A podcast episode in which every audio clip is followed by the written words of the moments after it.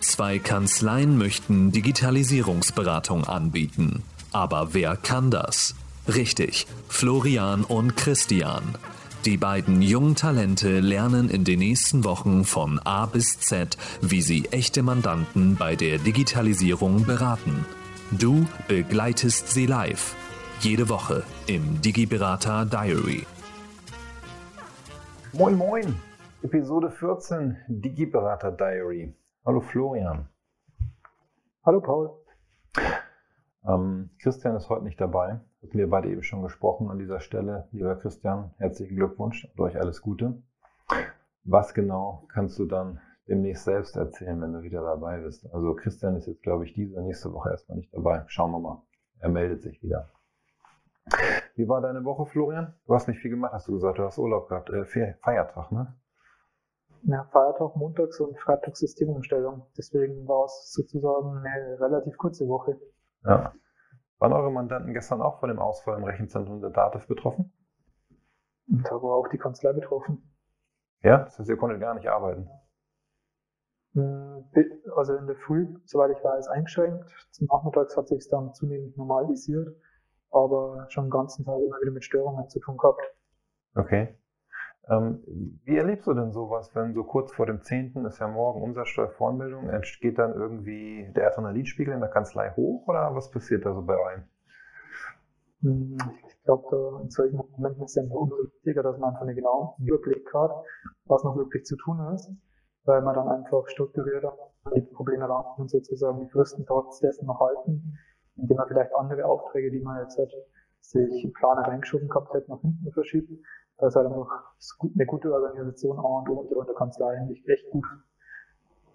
Ja, absolut. Die Frage stellt sich dann, wenn man sowas erlebt und die Mandanten auf den letzten Drücker die Daten liefern, ob sich dadurch was für dich in der Digitalisierungsberatung als neuer Impuls ergeben hat. Hm, ja, also das ist halt je nachdem, wir haben es ja beispielsweise auch bei der Verfahrensdokumentation jetzt gehabt bei manchen Mandanten, wo man über die Optik Cloud ähm, dem Mandanten diese Fragebögen zukommen lassen kann. Da kann man ja dann auch, indem man zum Beispiel so Fälligkeiten setzt und und und, die dann auch immer von der Software ausgespuckt werden, einfach nochmal, sage ich auf relativ äh, elegante Weise nochmal Nachdruck verleihen, ohne selbst hinterher zu rufen und somit die Mandanten motivieren, ihre Sachen möglich fristgerecht zu bringen. Ja, fristgerecht heißt ja nicht am 10., ne? sondern ähm, im Bereich der Buchhaltungsdaten vom Vormonat vielleicht früher. Ja. ja.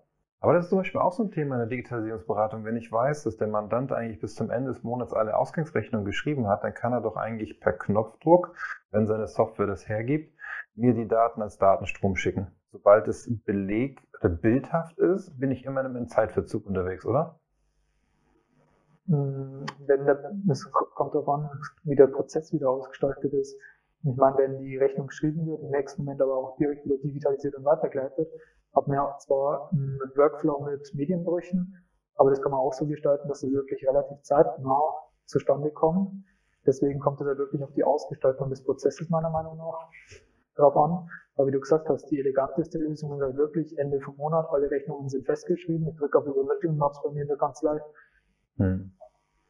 Ja, also ich denke, klar, sowas wie das, was gestern passiert ist, das kann passieren. Ähm, IT ist halt in Teilen fehleranfällig und dann gibt es halt mal einen Ausfall. Aber das, was für mich so die Lernkurve gestern war, in diesen Emotionen, die dann auch in der Community, in Foren dann hin und her schwanken, nach dem Motto, was mache ich denn jetzt, irgendwie Umsatzsteuervormeldung, dass ich die Digitalisierungsberatung nutzen kann, um solche Situationen vorzubereiten, indem ich die Prozesse bei Mandanten anders löse, dass ich nicht auf, gegen den letzten Drücker laufe. Ne? Ja. Ja. Ähm, ich habe noch eine andere Frage an dich. Ähm, ihr habt ja bei euch das Thema RPA im Einsatz, also Robotic Process Automation. Das weiß ich vom Eugen. Hast du damit schon mal was gemacht oder bist du dann noch bis jetzt nur auf der normalen No-Code, Low-Code-Thematik unterwegs gewesen? Ich bin bisher leider nur in die Thematik No-Code, Low-Code eingestiegen, aber habe da jetzt gerade auch im privaten äh, Bereich relativ viel mich auch schon beschäftigt. Deswegen ist das so ein kleines Fable, das ich jetzt halt im Rahmen vom Praktikum entwickelt habe. Ja. Ich habe ähm, vorgestern von Microsoft von aus Power Automate gibt es jetzt eine, eine Desktop-Variante. womit du per RPA Prozesse automatisieren kannst, indem du sie aufzeichnest und dort über den Desktop-Steuerung abrufst. Ähm, wusste ich gar nicht, dass Microsoft das hat, habe ich mir mal installiert und bin da gerade am Ausprobieren. Vielleicht auch mal als Idee für dich und dass wir vielleicht nächste Woche Dienstag mal drüber sprechen, was wir ausprobiert haben an Prozessen, die man dort automatisieren kann über Desktop klicken. Klar, es ist nicht das Primärziel, was wir verfolgen, aber manchmal geht es halt einfach nicht anders. Ne? Ja. Ja, das ist, ähm, was da bei dieser Desktop-Version auch ganz interessant ist, diese Microsoft 365 enthalten. Also Power genau. Desktop war eine Light-Version, ja. aber das ist ja doch was, wo eigentlich auch viele Kanzleien, viele Personen mitarbeiten. Richtig. Dementsprechend glaube ich, ist gerade auch ein hoher Anwenderbereich, wo Zugriff auf die Software haben, aber einfach noch nicht nutzen. Ja. Ja, da stellt mich zum Beispiel, äh, stellt sich mir die Frage, also ich, ich habe eine Konstellation, ich habe etwas im Web, im Browser, was ich in einer Windows-Applikation an Daten übernehmen möchte. Das kann ich ja damit machen, weil ich habe einmal die Möglichkeit, Informationen aus dem Webbrowser abzurufen und sie dann in der Desktop-Applikation weiter zu verwenden. Das ähm, geht damit ja ganz gut, kann man ja auch aufzeichnen und abspielen lassen, muss man ja also nicht wirklich irgendwie großartig programmieren. Ähm, was mich da an der Stelle interessiert, was du vielleicht mal ausprobieren kannst, bekomme ich damit einen Onboarding-Prozess in der Datenfin, dass ich sage, ich hole aus einem Formular, wo auch immer ich es habe und übergebe das per API über diese Power Automate-Geschichte an Dativ? Hm, das müsste ich mich mal mit den REST-APIs beschäftigen von Dativ. Oder theoretisch sollte es funktionieren. Nee, ich meine direkt über die Oberfläche. Direkt über die Oberfläche. Ja. Ach so meinst du, wie gesagt, mit so einem Desktop-Makro oder? Ja, genau. Ja. Weil das geht ja mit dem Power Automate, dass ich Desktop-Makros mache, aus der einen Software abholen oder aus einer Tabelle und dann in die entsprechenden Felder eintragen und dann klick, klick, klick. Ja. Also ich selbst habe kein Dativ jetzt zur Verfügung als Oberfläche, um das selber mal auszuprobieren. Von daher würde mich das mal interessieren, ob du das hinbekommst mit diesem Power Automate Tool von Microsoft. Ja, können wir mal schauen. Bei uns in der Kanzlei mit Power Automate ist leider ein bisschen schwierig, ähm, weil das noch nicht am Remote Desktop installiert ist. Ach, nur was ich jetzt was ich jetzt beispielsweise schon als Anwendungsbeispiel mal sagen kann, ähm, das ist jetzt eher aus dem privaten Bereich, also das ist auch was, wo man sich vereinfachen kann. Meine, als Student muss man ja seine Matrikulationsbescheinigung an alle möglichen Stellen hinschicken. Ja. Ich habe da zum Beispiel dann so ein äh, Workflow ähm, konzipiert, dass sobald ich eine E-Mail kriege, wo drin steht, Immatrikulationsbescheinigung verfügbar, dass dann automatisch der Workflow gestartet wird und die, die, ähm, die Immatrikulationsbescheinigung vom entsprechenden Portal runtergeladen, ins E-Mail-Programm eingefügt, am Verteiler weitergeleitet und der Verteiler dann eben alle entsprechenden Stellen mit einem vorgefertigten Serienbrief die Immatrikulationsbescheinigung zukommen lässt. Das war so eine nette Spielerei, wo ich die letzten Tage ein bisschen dran gesessen bin. Ja. Eigentlich ganz lustig. Ja, es ist auch eine coole Idee. Wie viel Zeit hast du in Summe investiert? in, in Summe, boah, schwer zu sagen, weil das ist, also Power Automate, was man schon sagen muss, das ist im ersten Moment nicht so intuitiv wie jetzt zum Beispiel Integromat. Mhm. Aber ich finde, ähm, man hat doch fast wie ich für höhere Einsatzmöglichkeiten. Aber es geht halt dann teilweise schon wirklich in die Tiefe. Und ich habe da, dann auch zum Beispiel einen Workshop mitgemacht und, und wenn ich jetzt so dieses ganze Vorrecherchieren mitrechne, dann sage ich schon, jetzt für so einen ersten einfachen Workflow schon so 20 Stunden mhm. Allerdings die reine Umsetzung waren vielleicht dann bei sowas einfachen jetzt drei, vier Stunden. Ja, also die Lernkurve ist ja steil. Ne? Und wenn du die ersten Sachen verstanden hast, wie du sie umsetzen kannst, kommen die nächsten Sachen ja wesentlich schneller. Ja, und vor allem, was halt auch das Schöne ist an so einer Thematik, man beschäftigt sich am Anfang damit, denkt sich, boah, man kann es für so viele verschiedene Bereiche hernehmen. Ja. Und dann, in, wenn man sein, seine ersten Projekte sozusagen umsetzt, ein tieferes Verständnis dafür entwickelt, fällt am ersten auf, ja, man wusste, man kann sehr viel hernehmen, aber man hat noch gar keinen Begriff dafür gehabt, für wie viel eigentlich. Ja, stimmt, absolut. Ja, und dann, das hatte ich gerade heute Morgen wieder, wenn man mit einem Unternehmen also durch so eine Prozessbetrachtung geht und Prozesse visualisiert nach BPMN und dann durchläuft, dann sieht man überall, wo man automatisieren kann, ne? durch die verschiedenen Technologien. Also deswegen. Ja, und da, ja, bitte? Ich habe heute Vormittag ich habe heute Vormittag zum Beispiel auch für ein Unternehmen ähm, einen Prozess im BPMN visualisiert.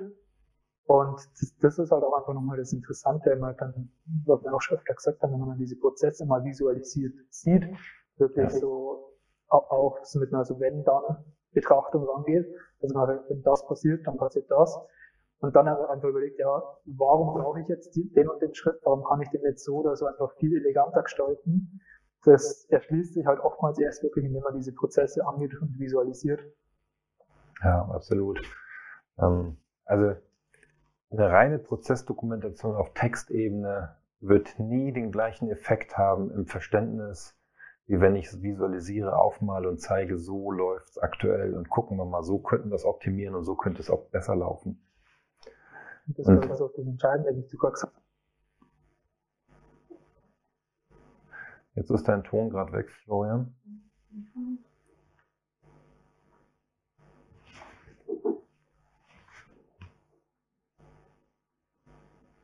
Nee, höre dich aktuell nicht. Aber du scheinst mich noch zu hören, ist gut.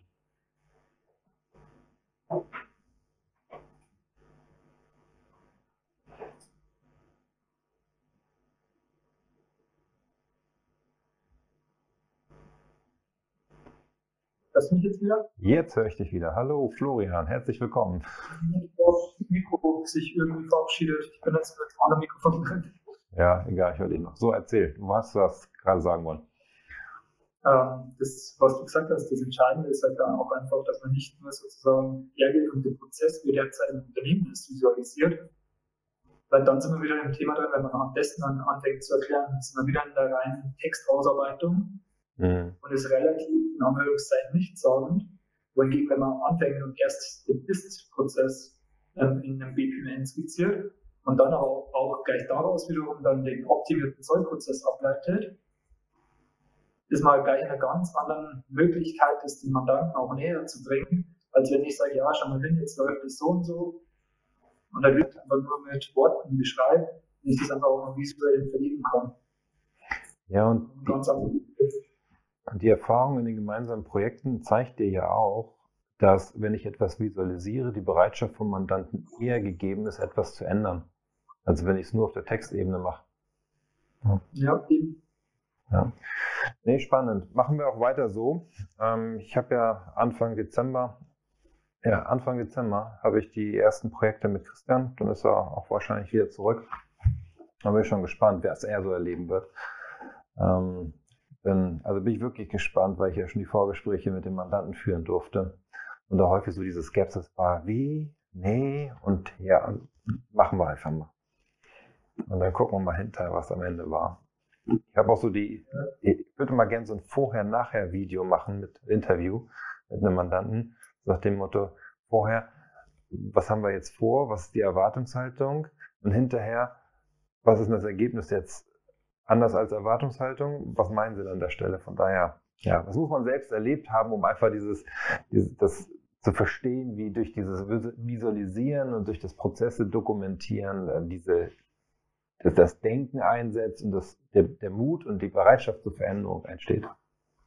Ja. Was ja auch das Interessante ist, wenn man dann hergeht und eben mehrere Projekte abgeschlossen hat, ist man ja dann auch irgendwann in der Lage, einfach so die Erfolge zu quantifizieren. Und sobald ja. man dann auch das Ganze mit quantitativen Zahlen belegen kann, dass ich dem Mandanten sage, so ist dein Prozess, so soll er sein und das bringt es dir, da ist man halt irgendwann in einer äh, Position, wo man den Mandanten auch noch, viel umfänglicher beraten kann, wie es gerade am Anfang von solchen Projekten ist, wenn man da einfach, je nachdem, wie viele Projekte man schon betreut hat, man eine Expertise aufbaut, man eine Expertise mitbringt. Hm. Das ist ja. sehr viel wert. Also ich denke, wir beide sind uns einig, an alle, die da draußen zuhören, zuschauen, probiert es einfach mal aus. Das müsst ihr einfach erleben, das kann man sonst schwer weitergeben. Ja, ähm, Viertelstunde schon wieder oben. Gibt es von seiner Seite noch was, was wir vergessen haben?